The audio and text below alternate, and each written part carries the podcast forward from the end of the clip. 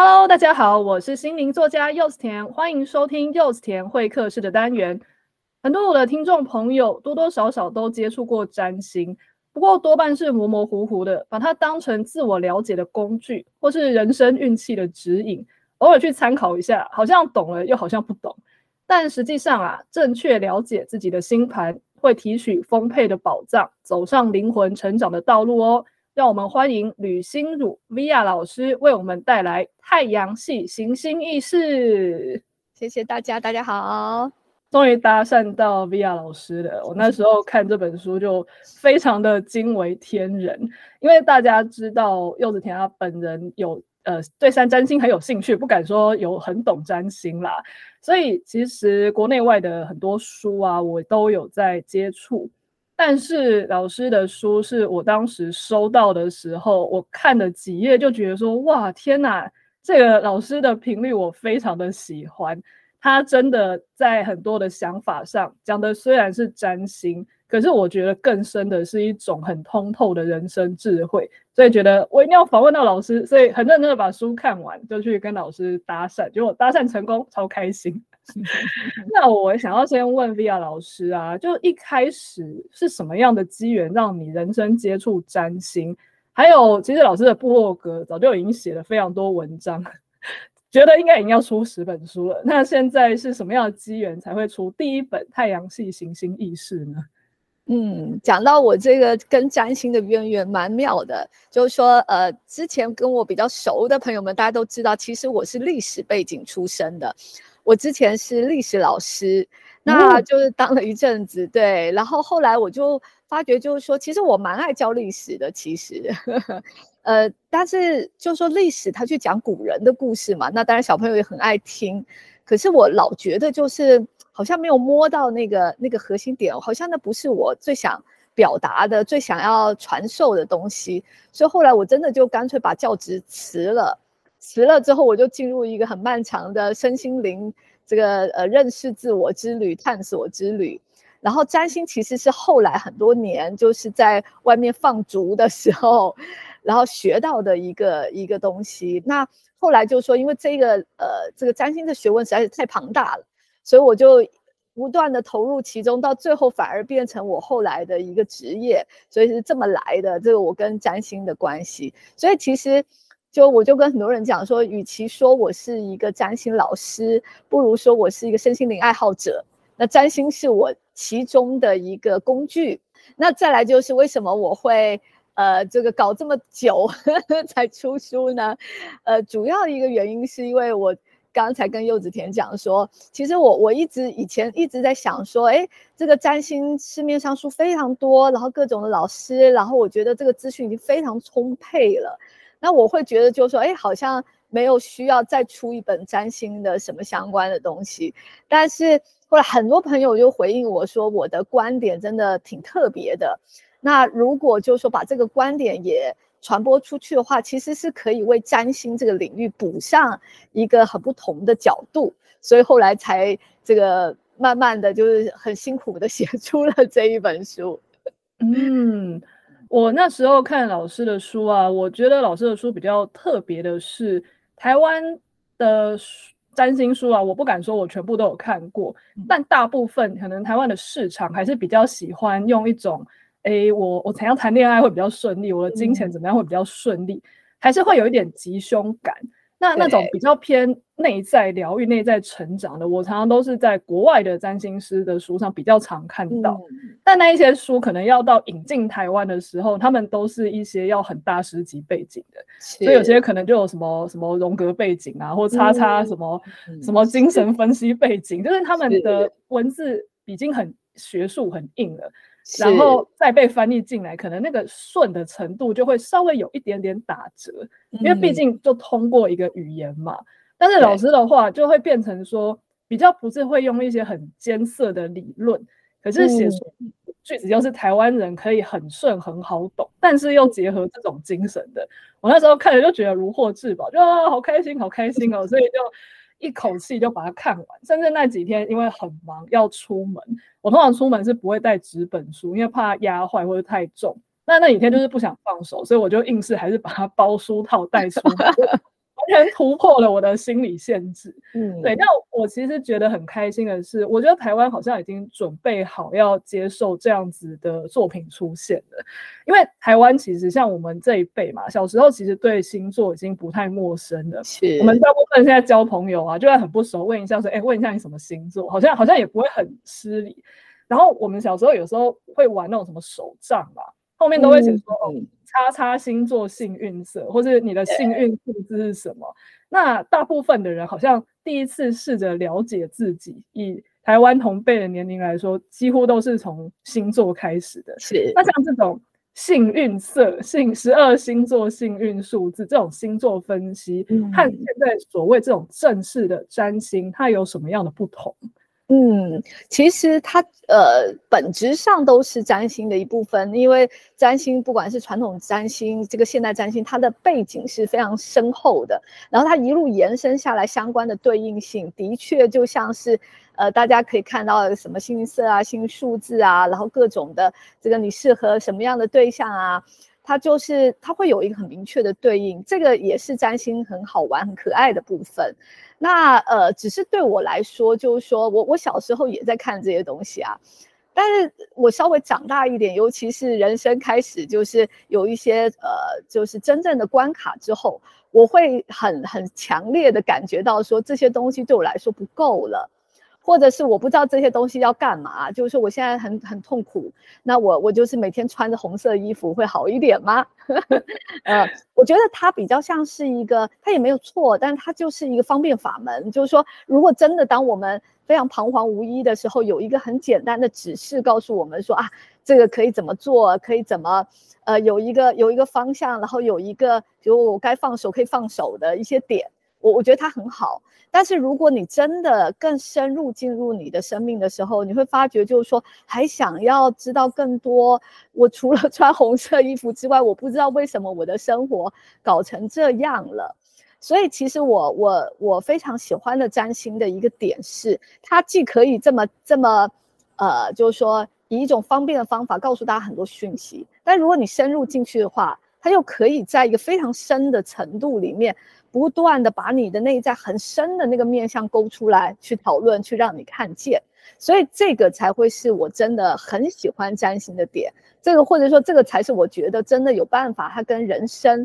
这一个或生命的发展之间是扣合在一起的一个点。嗯，哎，那刚刚啊，我刚刚听老师讲到这边，我就也回想说我自己接触占星的过程。很多人看到我现在诶会练习看一下星盘，都会以为我以前也是那种会听人家说哦，你射手座，哦，你金牛座怎样的人，但其实没有，因为我的顺序很特别的是，我们很多同侪其中应该有一些星座达人嘛，听到你是太阳什么，然后月亮什么，他大概就可以讲一套说哦，你是什么个性的人，对，但其实他可能根本就没有看过星盘，他只是把一些坊间的一些娱乐占星背得很熟，但基本上这样就会有一定的准度。可是像我自己而言呢、啊，我以前对星座有一点嗤之以鼻，因为我我是双子座，但双子座在我人生早期其实根本就看不出来，就听起来一点都不准，所以我心里就自认为自己很理性，然后就觉得说啊，星座根本就不准啊，我才不信那一套，所以我是那种连十二星座都背不起来的那种。嗯，但是几年前因为有一些因缘啊，我开始接触星盘的时候，我就会觉得哦，其实。不是只有十二星座，或者只是星座的能量这样而已，它有非常多的成分在里面。每一颗星它都有它自己的意识，然后每一个星到每个星座就会起一个化学变化。它们落在不同的宫位，那一个场域也会变成不同的舞台。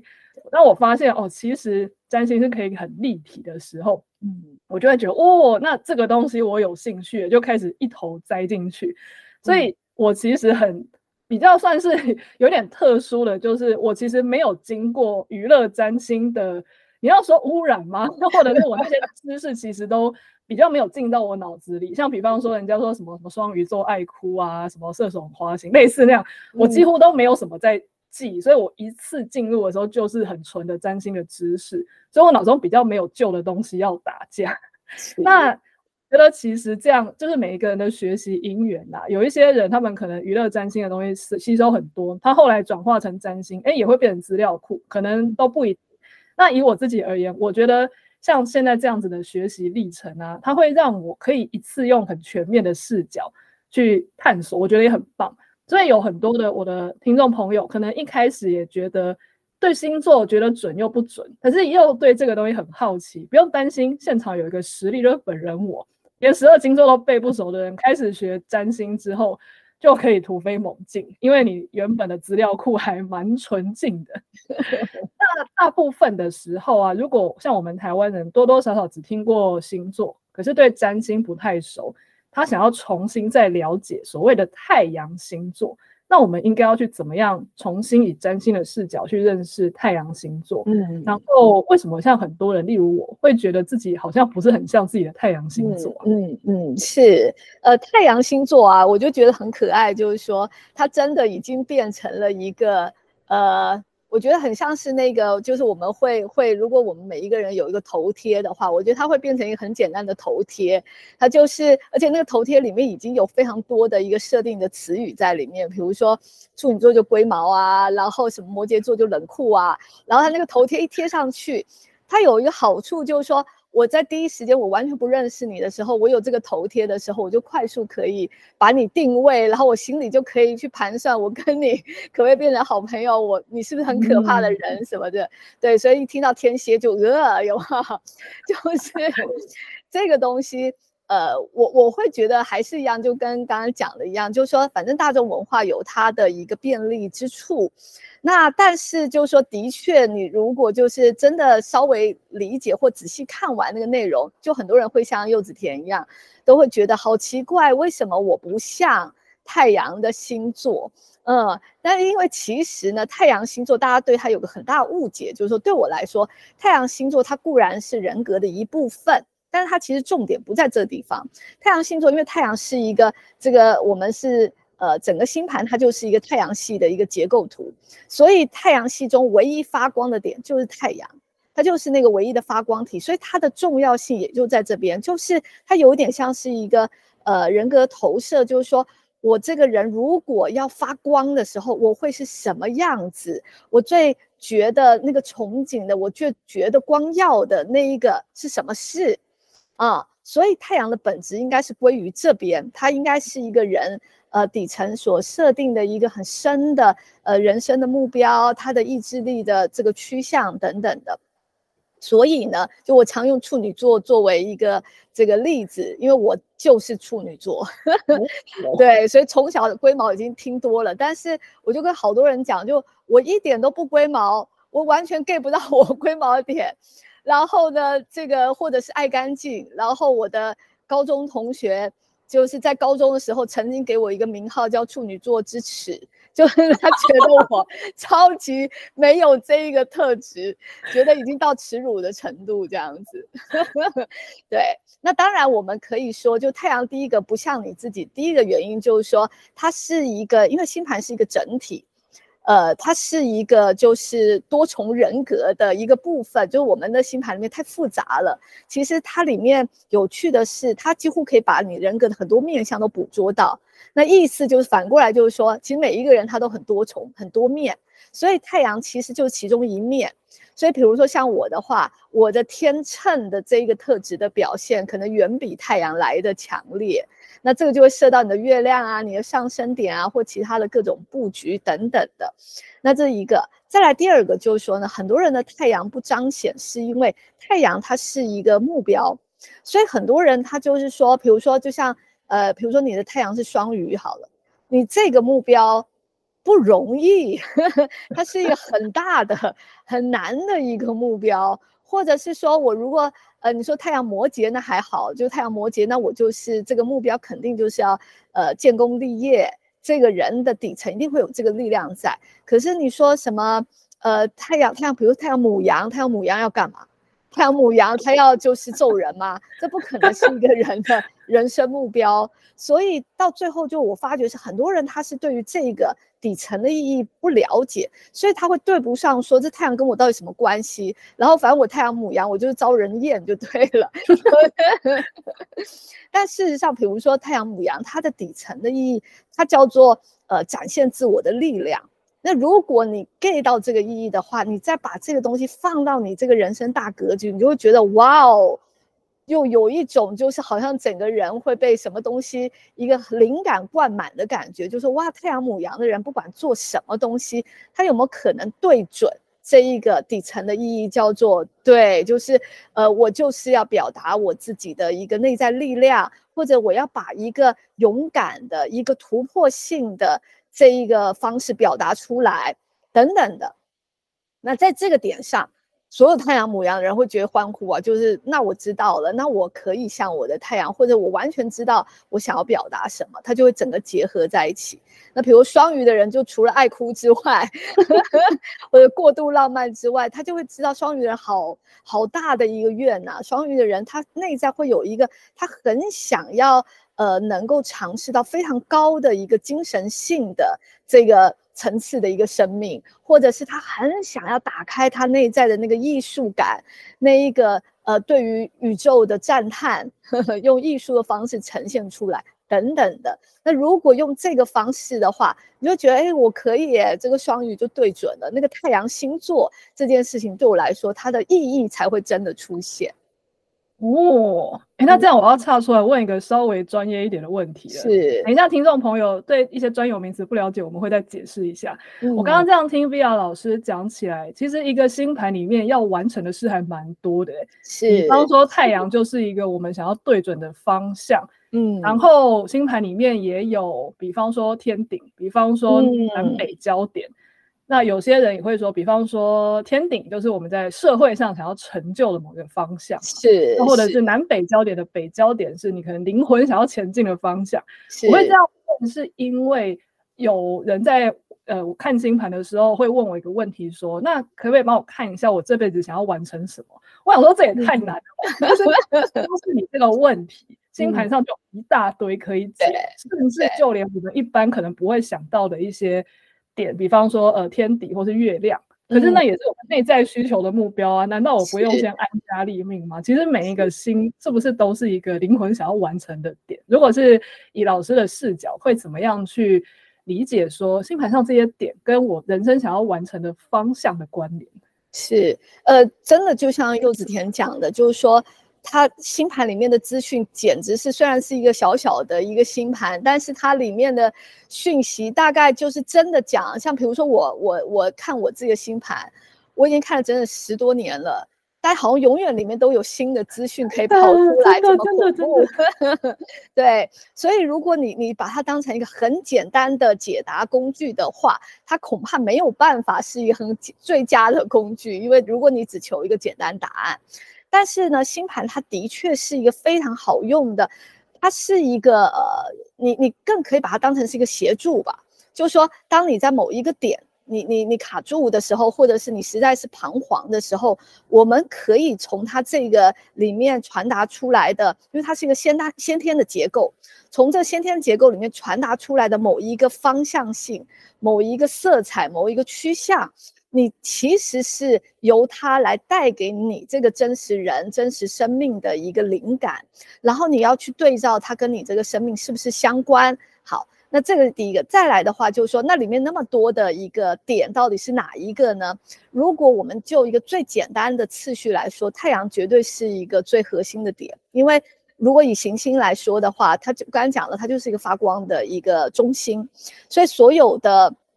如果你把人类当成是一个，就是说，这个来这个世界上有一个使命或者有一个人生经验，他势必要达成的话，那太阳肯定就是那一个，呃，无论如何你跳不过的一个东西，你一定得要，就是太阳处女啊，太阳双子的人，他就有他。必须也很想，充满了渴望，想要去体会的东西，这个绝对是一个核心。所以，比如说你说，呃，这个太阳处女的人，假设我就是跳过我想要在呃各种的一个秩序上或规则上，或者是专业的深入的研究上，我跳跳过这件事情，然后我直接的开始就是我要变成艺术家，我大大就是完全解放自己的这个大挥洒。这个在内在势必会有一个空洞的一个感觉，就是好像什么东西没做到，那个核心没有被全然的满足，所以它才叫做一个自我实现的一个行星。那你说至于天顶呢？天顶它比较像，就是说它是一个宫位系统里面的东西。那宫位系统它讲的是生命的经验领域，就是我们每一个人都会有这个一样的各种各样的生命领域，这个是所有人都有的。那只是呢，因为行星的分布，有些生命领域会被强调出来，有些不会。那不管你的天顶，天顶就是十宫的头，那十宫讲的就是事业宫。那所以不管你的十宫里面有没有星，那每个人都会有一个天顶的一个指向，那个位置它就会是一个人，呃，他在这个事业发展或这个社会发展上很容易能够去呃接触，或者是跟他很有关系的某一种能量场。它比较像是一种能量场，如果你里面没有心的话，好，所以呢，就是说，比如不管你的太阳是什么星座，但是你的天顶有一个能量场在，它有点像是说，你这个人一旦呢，呃，你长大之后，你一旦对这个世界有一点抱负，有一点野心，你想要呈现什么，或者是你跟这个社社会之间有什么关联。他就会用这个能量场作为一个衔接点，比如说你这个能量场可能是母羊式的，你这个能量场可能是巨蟹式的，你就会用这个衔接点衔接进去。但是至于你要做的是什么事情，那当然我们可以从这个衔接点再配合上太阳去交互来参照，说，哎，那什么什么是这个相关的可能？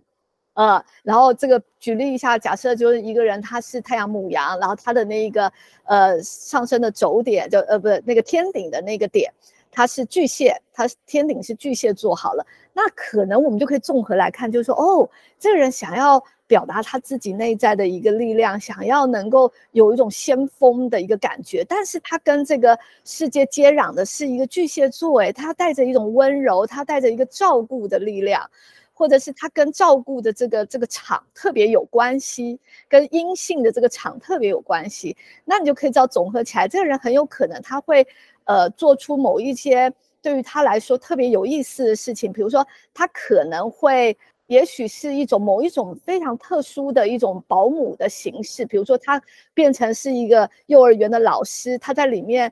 那个带大家做一个韵律，那韵律。这个或者身体的力量的这个本身呢，使得它可以发展它的母羊，然后但是呢，那个巨蟹的场，它又是在照顾小朋友们，然后协助大家把身体的韵律打出来，这个就是一个小的例子。好，这个是太阳跟上升点，呃，不，太阳跟天顶。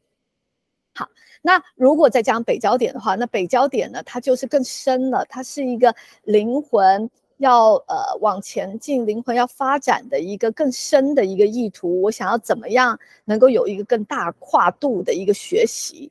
那在这个北焦点来说，我在想很多人他可能一时之间会更 get 不到了。如果他连太阳都 get 不到的话，那北焦点更 get 不到。但如果有办法把太阳跟北焦点连接在一起的话，它会展开的是一个更大的视野，就是你还是得做太阳该做的事情。但是它那个底层里面埋藏着一个更大的一个目标，比如说我们一样假设，就刚刚的太阳母羊的一个人，然后他对上北交点，假设他是双子好了，北交点双子，那就变成就是说他一样要做一个先锋，一样要展现他的一个力量或身体的一个动能，但是他最底层他想要去的方向是能够去传播，把这个力量。传播出去，它能够带来更大的一个跟人群体连接的，然后能够对话的一个东西。所以他这个人有可能就会变成是一个 YouTube 的一个老师，然后对他可以呃教一样教小朋友的韵律，但是他可以把这个力量更加强烈的传达出去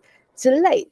所以他就可以知道，就是整个星盘真的要谈起来的话，非常非常困难。嗯嗯嗯，我刚刚这样听的时候啊，我会觉得可能很多听众朋友在这个时候就会有点小焦虑，觉得说哈，我从来没有看过我的星盘，那是不是我会错过很多灵魂成长的方向？然后我人生现在做的事情都不对。可是我自己啦，就是常年就是做身心灵的探索下来，我发现有一个体悟。就是一个人，他如果一直跟自己的内在连接的话，他这辈子都没看过星盘，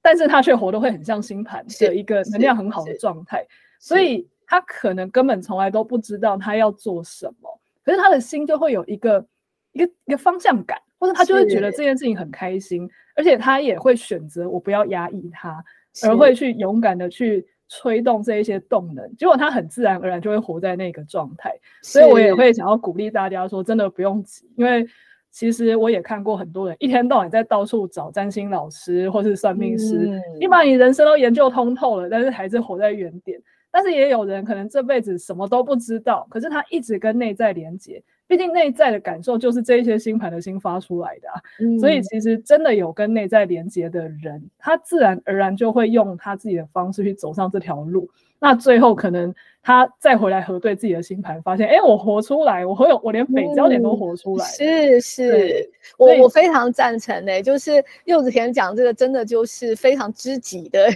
一番言论啊。对啊，真的，因为呃，我我也是这么跟我的学生或者是个案说的，就是说，其实。不不是星盘大于你，这是一个非常怪的事情。怎么会有一张纸是比你这个人的生命本身还大呢？但是反过来的，就是说，如果我们有机会看一看我们的先天设定，这是一件很棒的、很美妙的事情。但是事实上，这个主体还是在一个人的身上。所以，一个人如果他从来没有投入过生命，他没有办法就是，呃，去学习、去成长。那这个星盘其实是毫无意义的，他怎么讲，那就是这个样子而已。但是如果一个人真的已经非常非常的，就是他不管活到几岁，他就很认真的、很快乐、很很热情的投入生命，真的就像柚子甜说的，他多半其实星盘的资料他听听，他就会他会微笑，会心一笑，就是说啊，就这样。哦，对，真的是这种感觉。对，所以其实大家也不用担心，我们有一个人生参考书很好，但是上路更重要。是。那说到上路的时候呢，我就要来跟大家聊聊老师书里的很多金句啦。那这本书里面就是有十颗星，全部都在里面。但是因为我们今天不可能十颗都讲，那我们可能要录十集，所以我今天就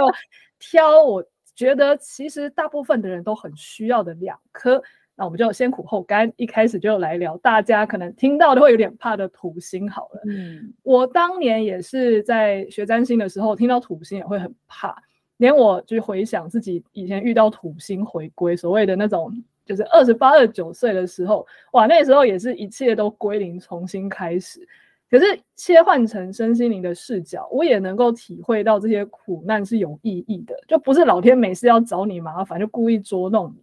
那我就念几句老师书上的摘要。老师书上是这样说的：他说，灵魂会投身地球，是为了学习与成长，只是我们不知道过往有什么故事。这辈子一出生，拿了个土星印记，就直接来上课了。如果理解业力的本质，就知道本命土星的星座宫位，其实都不是惩罚，都是灵魂长期以来的过与不及所造成的自我障碍。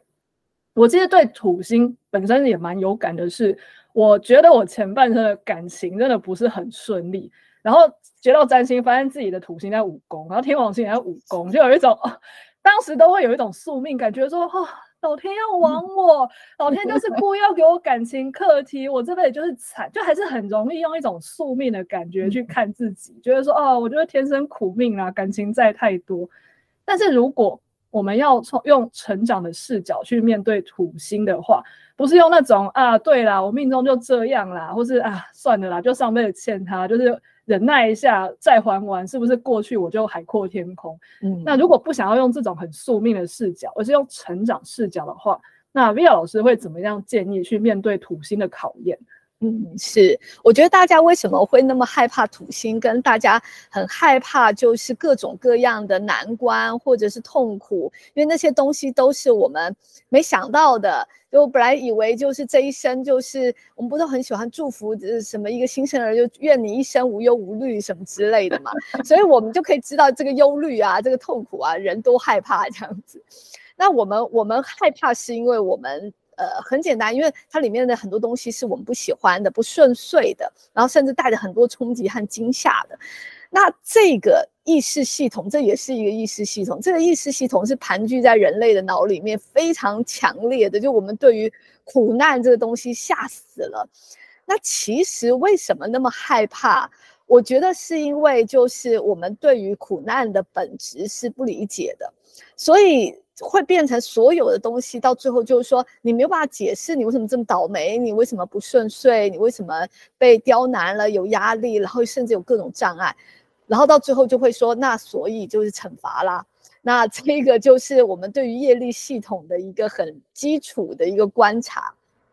但是呢，这也是我为什么要写这本书很重要的一个原因，就是说，如果你对占星理解到一个程度的时候，你会发觉占星里面谈的每一个星谈的都是生命法则。那每一个人都是一样的，就是呃，你会有一张就如实的星盘，然后星盘里面都有十颗星，所以你了解这十颗星法则，有一点点像是你就拿到一个人类运作手册，就是你可以知道人类在以占星的角度来说怎么运作的。所以他在谈这一个呃土星的时候，他就讲得很清楚，就是说，所以这个不理解的人是真的没把手册读读懂，就是说。其实，呃，这个在土星的视角来说，没有一个叫做惩罚的东西，它其实所有东西就叫平衡，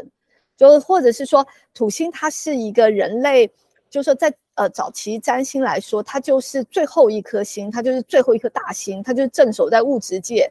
最核心、最基底的一颗星。那土星这颗星呢，它讲这个这个业力的本质。就是你如果有过与不及，你势必为此付出代价。他讲的就是这个。那为什么要付出代价？大家在这个点上会搞搞混，就说为什么？为什么我为什么过与不及要付出代价？没什么啊，就是小朋友，如果你做错了，比如说你那个本来玩具不是你的，你去抢人家玩具，然后对方打你了。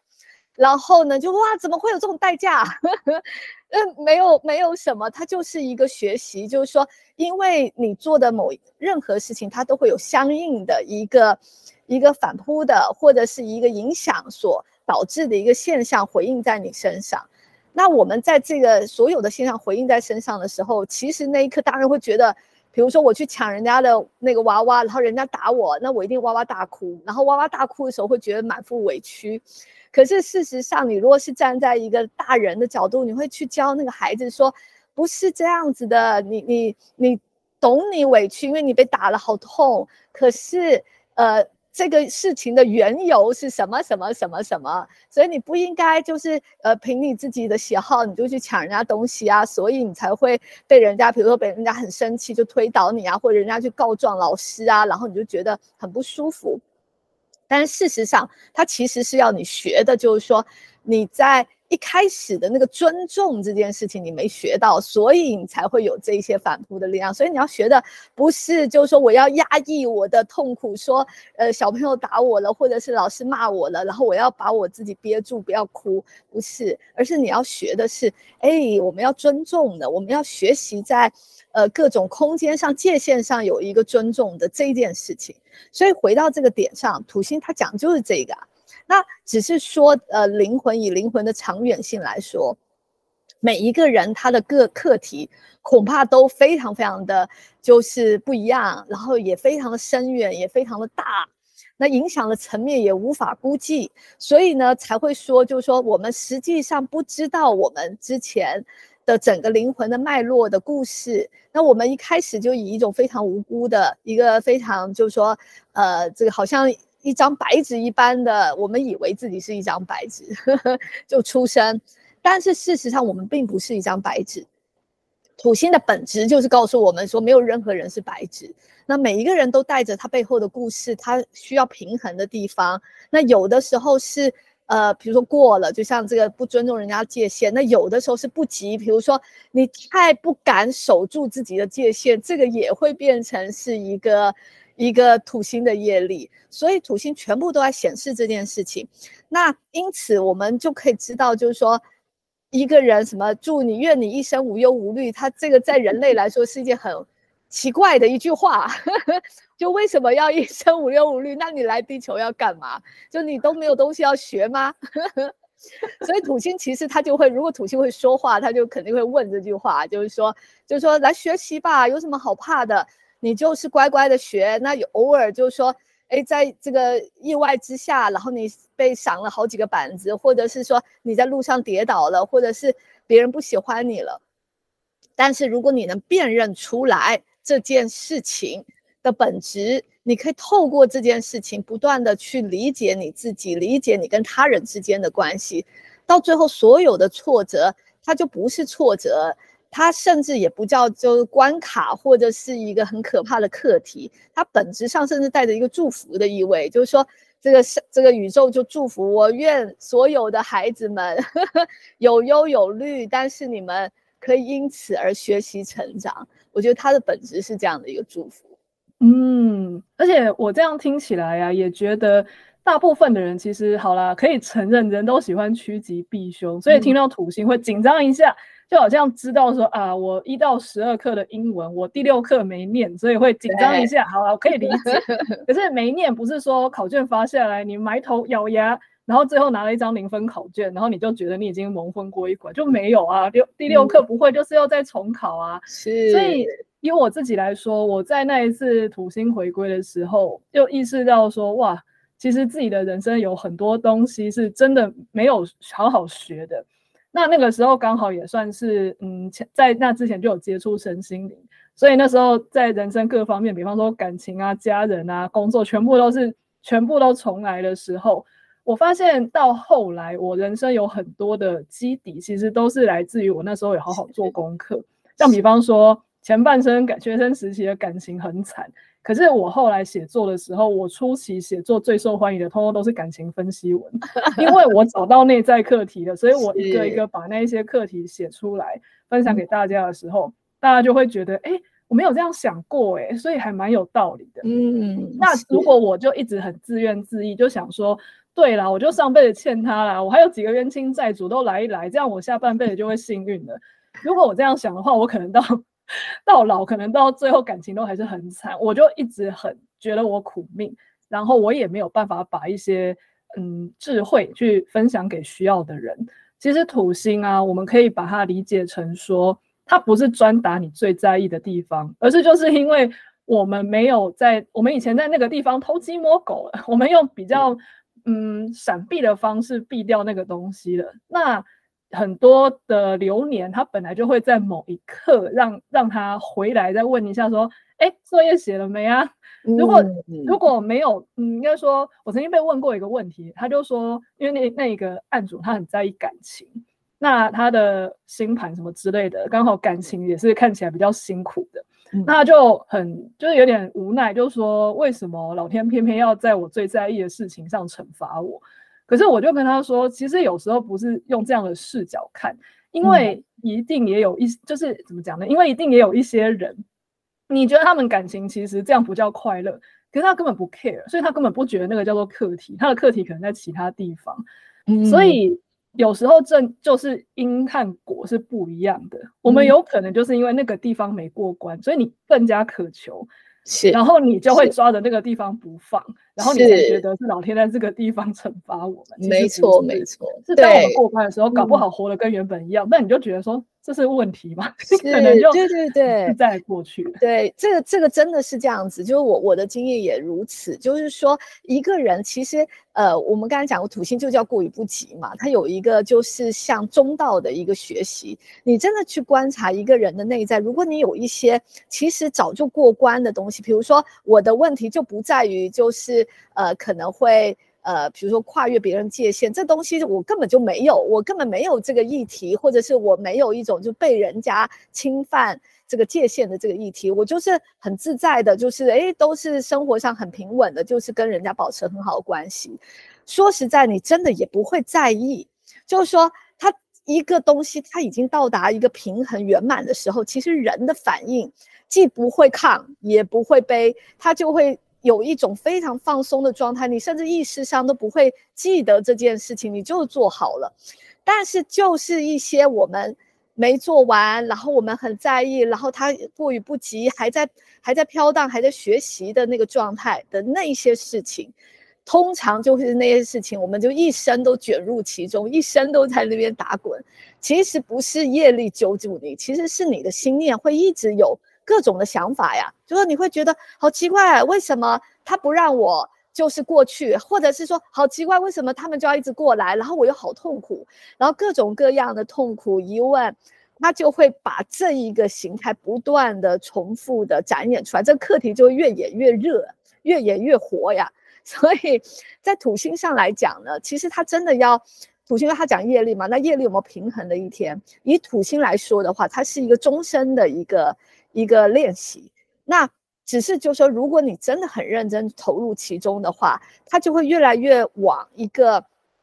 比较。呃，更加的一个那个表层叫轻微吧，就是说，比如说你一开始有人际的课题很强烈，你小时候国小时候怎么样都跟人家吵架，可能你不断做这个课题，到了你三十岁、四十岁的时候，你发觉说很少有吵架这件事情，但是你还可以洞悉到你的内在有一种。不愿意、不甘愿，或者是还在顶的这个意识，然后就继续、继续、继续，然后到更老、更老，六十七十的时候，他的意识就更薄。他其实是往这个地方走，而你可以知道，当他的这个呃意识越来越这个消化的时候，其实他外在的一个痛苦啊、各种的困境，其实也就随之消弭了。只是大家必须要耐心，嗯、因为土星它的呃第一法则就是慢。他没有快这件事情，他没有说哇，我今天这个理解这件事情，我就顿悟，顿悟之后这个痛苦或磨难就瞬间消失，没有这件事。土星它就是慢慢磨，慢慢磨，它就十年、二十年慢慢磨，但是我们就在这个磨练中，慢慢的真的很踏实的长大了。嗯嗯嗯，而且那个长大出来的礼物，有时候是真的就会比别人扎实，因为你就真的多花比较多力气嘛。天道酬勤，在这个地方反而也会变优势，所以也不见得是比较差的。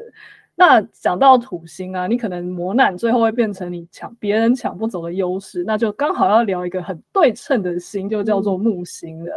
啊、嗯，我们刚刚说要先苦后甘嘛，那聊聊木星的时候，大部分的人就会很开心啊，因为。呃，很多在占星书上都会提到木星是机缘福气嘛，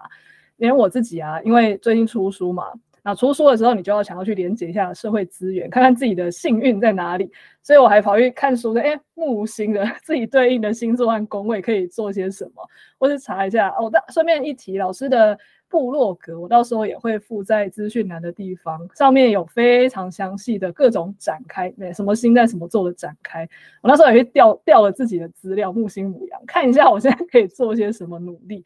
所以其实大部分的人呐、在想要找资源或机会的时候，确实都会想要参照木星。不过我很喜欢书上提的一句话，就是老师说，想要实现个人目标。任何人还得参照群体想要的，所以意思是说，如果你今天是太阳某某座，可是你不能只活得很太阳。如果你今天要在群体里面成功的话，你要参照跟人群的这个切点，也就是木星的能量。那如果在这样的情况下，老师可以举个例子吗？如果一个人的太阳和木星不同星座，他想要在社会上成功，他会怎么样结合比较好？嗯，是好。呃，讲到木星也是一个很很好玩的一个东西，就是说大家都会觉得木星，就每次看盘的时候，就我看到木星就赶快告诉我我在哪里就是有福报，在哪里是顺的这样子，我都一时被这个问题会问到语塞，这样就是哎，我不知道怎么回答，因为其实木星的本质它不是一个就是说好像宇宙付给你的大钻石，然后哇，原来我钻石在哪里我就挖出来这样子，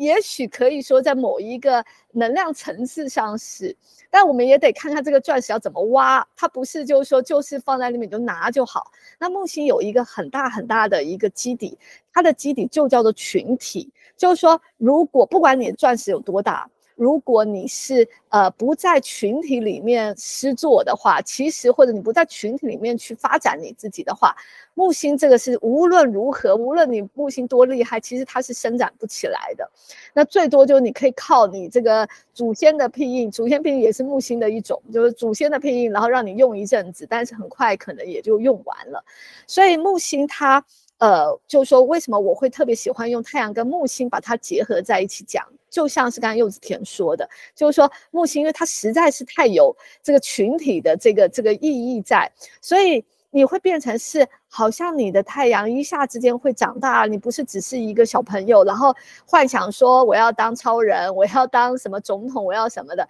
我直接就可以。这个我许个愿，然后那个太阳就让我努力成功，不是，你还得参照一个更大的格局，更大的一个视野。那我在书上我就呃，好像举了一个例子，我有印象，就是说，呃，比如说一个太阳水瓶的人，太阳水瓶的人这辈子肯定就是要做一些与众不同的、很这个前卫的或者很突破的事情，所以他好容易就是在这个时代，他可能做网络啊，做直播主啊，做那个呃科技业啊等等的，就好容易往这地方发展。但是呢，随着他的木星不同，他的这个结果就是说，他可能。呃，可以展开的层次也不同。比如说呢，就是呃，假设他的木星是摩羯好了，那这一个这个太阳水瓶跟木星摩羯怎么结合呢？就变成他一样可以做这个一样就是科技的事情，他可以呃发明一个很新的一个这个跨时代产品，他可以一样可以做这件事情。但是木星摩羯。就代表群体，他跟群体的缘分，或群体期望他展现出来的状态是摩羯式的，所以他就会好有一种这个呃这个资源是等在那边，就是只要他做出摩羯相关的，比如说他在管理啊，他在那个经营上，如果木星摩羯呢，呃，因为他内在含着一种就是社会对他的期望，然后他的钻石是埋在那个地方的。所以呢，他如果特别的显示出他这个人的经营长才，特别的这个努力的在每一个环节上要求这个非常非常的这个标准，然后呢，很努力的，呃，很孜孜不倦的去做他的研究，那这相关的摩羯的这个讯息就会使得他这个人特别能够把他的这个水平能够展现出来，他的这个资粮。特别能显现出他的一种就是力量，或者是这个你说直接金钱的赚取吧，那可能就会直接在金钱上特别有一个回报。那或者我们再举一个例子，他一样是那个太阳水瓶，但是比如说他的木星是母羊好了，那你就可以知道，就是哇，这是完全不同的一个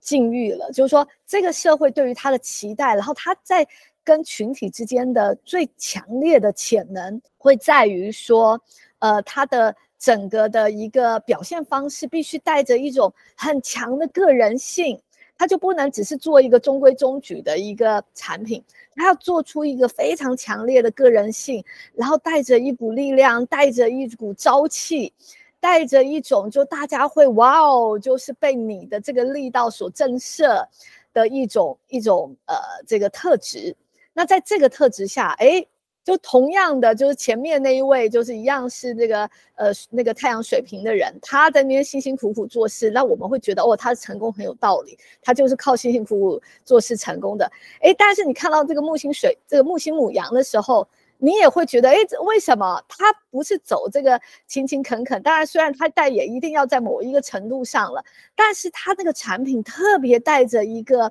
力量，就他可能到时候推销不是产品，可能推销是一个概念，推销的是一个形态，然后他那个概念和形态特别带着一个这个很吸引人的一种引动力，一种引导力，然后一种独树一帜的这个特质，哇，这个也吃得很开。所以，我们有的时候会在看别人的成功，会看不出道理来。就这种也可以成功，那种也可以成功，为什么呢？其实它跟每个人连接到的一个场不太一样，或连接到的那个那个资源的特质不太一样。嗯嗯嗯，就是有点像我们去看成功学。每一个人的成功方式可能都不一样，嗯、最后好像都归纳不出来。但实际上有可能就是他的木星不一样啊，跟星盘配置不一样啊。是，是，所以到最后每一个人的成功学还是要回归你有没有连接自己的星盘的能量。嗯，然后你如果真的能够感受到那股能量要你做什么事，把它落实在你的生活中，其实这才是你自己的成功学。嗯嗯、哦，不过我这时候又要再问一个稍微专业一点的问题了，就是讲到群体。我也会想到宫位系统的十一宫，嗯，那木星的群体跟十一宫讲的群体会有什么样的不一样吗？嗯，很很不一样。呃，十一宫它主要就是一个呃很大的一个经验领域吧。那那个经验领域会里面会埋藏的各种各样跟群体有关的一个经验。所以如果呃，你有任何的行星放在十一宫的时候，你这个人的群体性会很强。那你当然说，从木星的角度来说，十一宫有星的人，他其实他的木星开展度，不管他的木星其实是在别的地方，可能都会还不错。这个是可以从这个地方一个呃点去看。但事实上，木星的本身的发展，就算是你没有在你的木星没有在十一宫。你都可以用某一种形式去打开你自己，然后去展现你这个资源。然后你可能你的群体性没有那么强，你可能能服务的就是一个小单位，因为你的十一宫没有心，你可能没有这么强的一个群体的机运或者是缘分。但是呢，因为你服务了那一个小小的这一个区，你把它，你把自己跟这样子群体连接的很好，然后发觉，哎，好多好多人，更多的人需要这个服务，然后呢，你就再继续的扩张，那。事实上，你可能就是，我就举个例子好了。我的印象是，像那个比尔盖茨，他其实他的十一宫并没有星，我的印象是，所以就变成就是说，诶，他没有十一宫东西，但是他一样，他就是会做他的东西，他把他自己的东西做得很好，然后他不断不断不断的有更多的人跟他形成了一个互利共生的关系之后，这个互利共生没有限制，它可以更大，然后到最后就会形成一个很大很大的一个资源场。是这个意思，嗯，嗯，所以。就说，呃，宫位的话，它比较是真的是看这个人他跟什么样的一个经验领域有缘了，嗯，嗯，其实这真的还蛮常在不同的，比方说占星或是一些什么紫微八字的领域，都有听。到说。嗯听起来好像某一个很成功的人，应该什么心里应该呃某个宫位里面应该一堆星，或者某个星座应该一堆星，结果没有，反而在其他地方。嗯、可是他的影响力却不输那一些好像典型的应该要很有影响力的人。对，对其实嗯，老师好像书里有提到，就是所谓的场，对不对？对，就是说呃，因为一个人就就我刚刚想到一个可以补充一下，所以大家也不用太担心，就是说呃。我如果不知道，我没有看过我的星盘，我不知道我的木星是什么，那我是不是怎么办？我没有活出那个那个最厉害的样子。其实就像一个开始讨论的，你真的呃没有看星盘也没关系，你就是静心下来感受你跟群体之间那个互生互利的关系是什么。从那个现实上你去看，你就会发觉其实早就有一些脉络在那边，人家。所有人就喜欢你在一个什么状态下，你在表现某些特质的时候，大家特别的会咦眼睛一亮，特别的喜欢。其实那个恐怕就会是。很有可能是木星发展的一个状态，这是一个。再来就是说，刚刚那个呃柚子甜讲到，就是说，的确很多人他其实呃木星他并不是在一个，就比如说他实际上可能木星不在十宫大的事业宫，也不在十一宫就群体的一个位置。那这个木星怎么办呢？没有什么，它就是呃一样，你就是不断不断的。能够找到你跟群体之间最能够和谐的，最能够呃将你自己投入其中，而可以使得最多人受益的一个方向，从那边走，大约就不拖了。因为你能够使最多人受益，那也代表着。最多的人也会回馈资源给你，所以我就举个例子，比如说像是木星双鱼，这木星双鱼要怎么用？双鱼是一个好柔弱、好这个呃这个艺术性、好这个呃浪漫的一个一个特质。那木星双鱼怎么怎么办？就是对所有人浪漫嘛，对所有人浪漫不会使人受益呀、所以他肯定不是往这个地方，所以木星双鱼，以木星双鱼来说，他内在就会跟一个东西是很连接的，其实就是一个善良，他就会有一个很大很大的善良，一种温柔，一种包容心，一种不计较的一个力量，或者是他可能在精神层次上，他在心灵层次上是特别的跟人之间有一个呃连接，有一个交流的。所以木星双鱼的人，不管他的太阳是在哪里，他都可以借由这个力量去包容。我随便举例，比如说他如果是一个呃太阳摩羯的人，好了，那他的木星双鱼，那肯定他这个可能他也是大老板，但是他肯定这个大老板要做事，呃，对待员工、对待客户的方式。他可能就会更适合用一种就是非常体贴的、非常照顾大家的心灵，然后呢，非常有一种同理心，然后一种温暖的感觉，一种就是连洁的感觉，然后把大家全部都在他的怀里，然后我们一起成长，我们一起赚钱，我们一起共利。就是就算我赚你的钱，其实对你也是有帮助的，或者我更希望知道你还有什么需求，我除了提供产品给你，你还有什么困难，我可以再协助你的。这样子你就可以知道太阳摩羯加上双鱼，这个就无往不利啊，这就是他的一个很棒的一个模式了。嗯，天哪，我在旁边听的时候都会想说，这到底要累积多少年的功力才有办法这样连连看连的这么快？对，对我而言，我可能单一的能量大致上都可以抓得到，嗯、但是在星星座星盘的时候，它有很多很多的东西，同时你要马上组织，然后把它串联成适合当事人的。嗯、又比方说，像刚刚 Via 老师讲的这个大老板。那如果今天是一个类似的配置，那不是大老板哦，他只是个家庭主妇。完了，现在要怎么样给他一些能量上的方向，就会变成马上要有很多的资料库可以调度出来。是，所以我觉得好的占星老师真的是经验值一流。嗯，其其实我觉得谈到这个，我觉得占星有一个本质啊，就是我我我其实也有在带很多学生，他们想要成为占星师什么的。我我一直告诉他们有一个本质，就是说你能够多理解自己，你就能够多理解。他人，他是一个非常非常深，所以占星到最后，它不是一张图，它是一个非常非常深的感受力。就是我从这个印象，从这些符号里面。我可以直观的、非常强烈的感觉到你，所以我刚刚，比如说我刚才在讲那个例子的时候，我是真的可以感受到那一个大老板，或者是不管，就是他也许是一个家庭主妇，他内在的一个渴望，他内在在这些呃能量的一个交织下，他形成的一个生命体的一个状态。我觉得那个那个本质是对于生命本身的一个热爱吧。我觉得我我的里面如果有一些独特的东西。我其实就木星双鱼啊，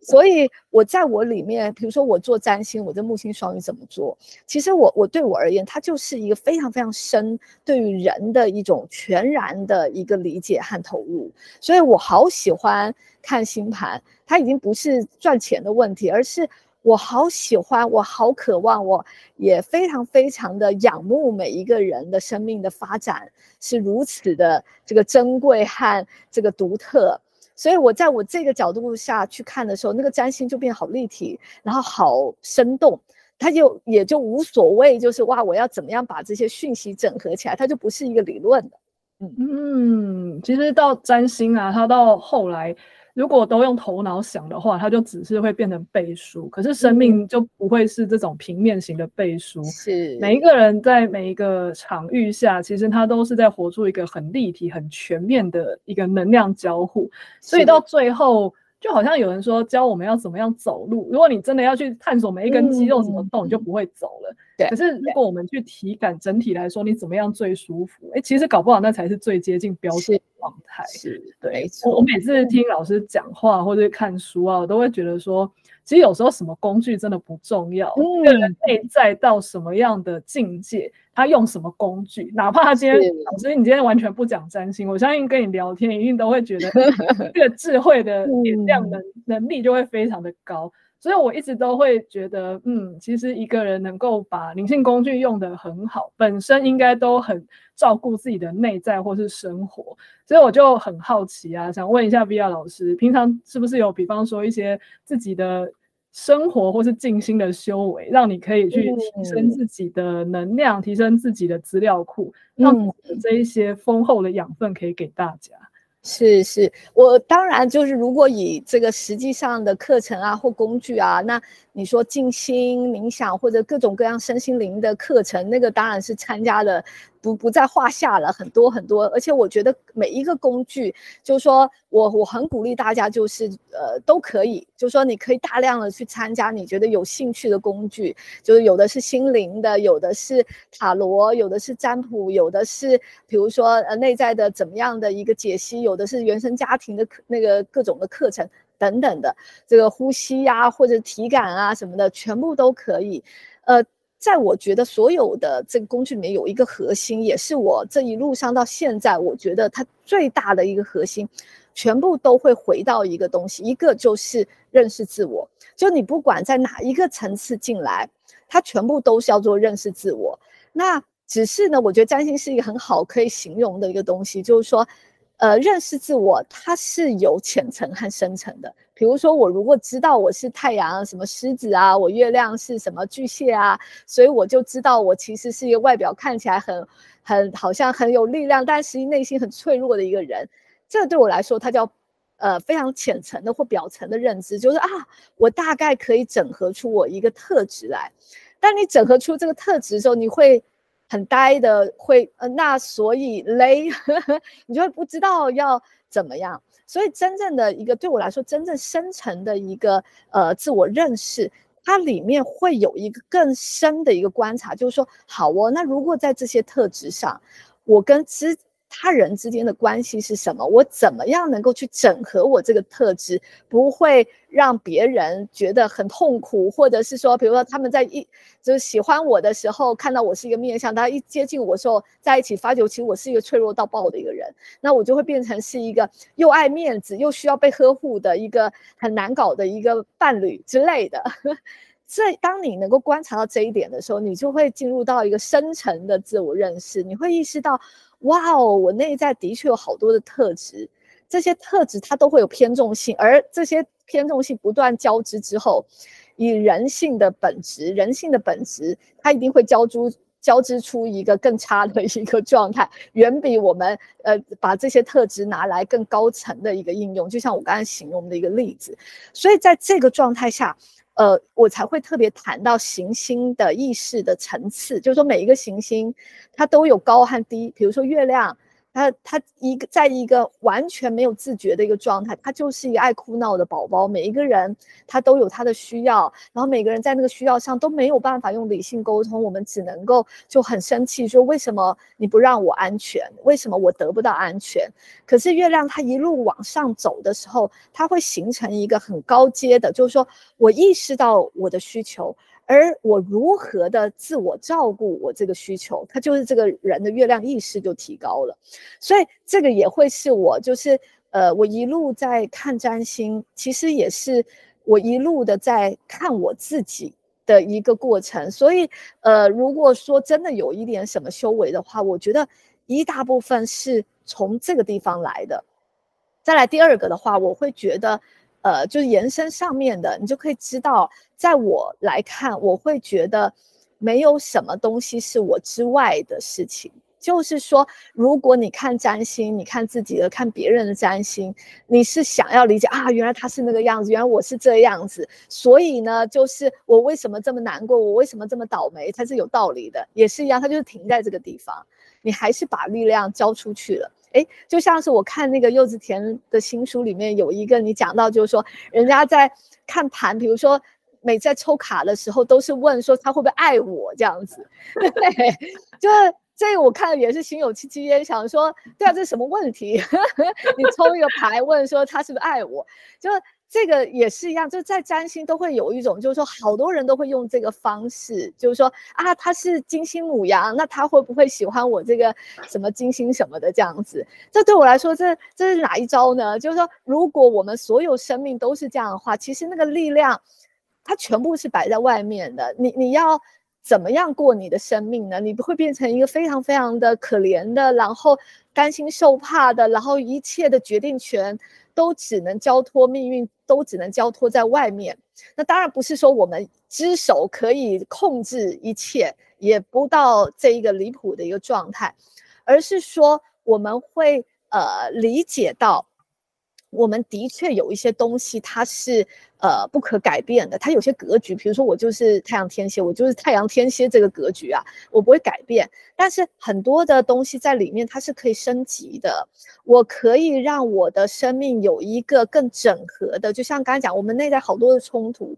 我们可以不要往那个整合的越来越烂的一个状态，或者不断的回避，因为我有这个特质或这个特质，所以我就往这个地方转，我就更回避了，或更弥补的方式不是，而是我转过来，我往一个向上的一个更整合的一个能够让自己让彼此更舒服的方式。那这个就是我说的把力量拿回来。所以当我就是说在面对到生命很多的难处，尤其是可能。呃，我如果观察到我的盘里面有一些啊，今年行运看来有很多的考验的时候，我其实是会心里把自己放稳、放平，就是说它就是一个很好的时机去验证你自己的力量有没有放在手上。它那个呃，可能有很多的困境可以冲冲过来，没问题。但是我有没有办法借这些机会，然后把自己再一次的更深的看得更清楚，在里面做一个更大的整合。那一旦做这件事情之后，你外面有没有人爱你？有没有人这个情感怎么样？这个赚不赚到钱？他都会如实的走向一个他该走的方向，但是你的内在是一个愉悦、开朗、乐观，那你就可以知道这个人命差不到哪里去啊，他绝对不会是太差的一个状态。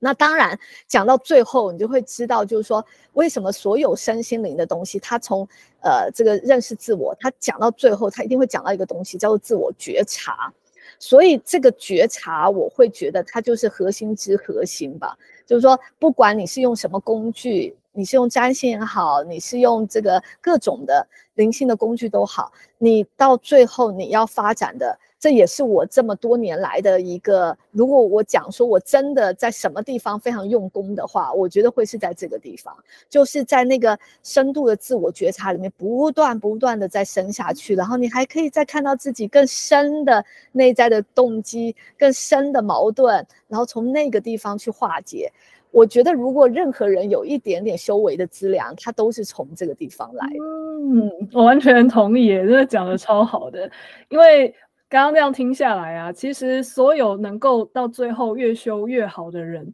他其实最重要的核心真的就是觉察。因为像老师刚刚有提到，不管自己去看什么书、上什么课，其实都是让那一些知识为自己松绑，而不是让那一些知识束缚自己。因为我相信，可能很多人会觉得，哇，老师一定上过什么很大师的课才会变那么厉害。但可能也有很多人也上过同样大师的课啊，但是他下课以后就只是觉得说，哦，我知道我现在是太阳什么座啦，所以我这辈子可能就真的只能怎么样。是，比方说我也遇过很多，呃，可能身边的朋友，他们自己是也有到处上课，但是他可能感情状况不好。他可能就是我看一下自己的盘，说啊，没办法啦，就是我的伴侣就是太阳天平啦，他就比较长袖善，我要告诉女人缘很好啊啊，射手座就是花心啦，没办法。或是之前有人 来找我，就是做那些牌卡个案的时候，他第一时间就是要有看一下的是他伴侣的盘。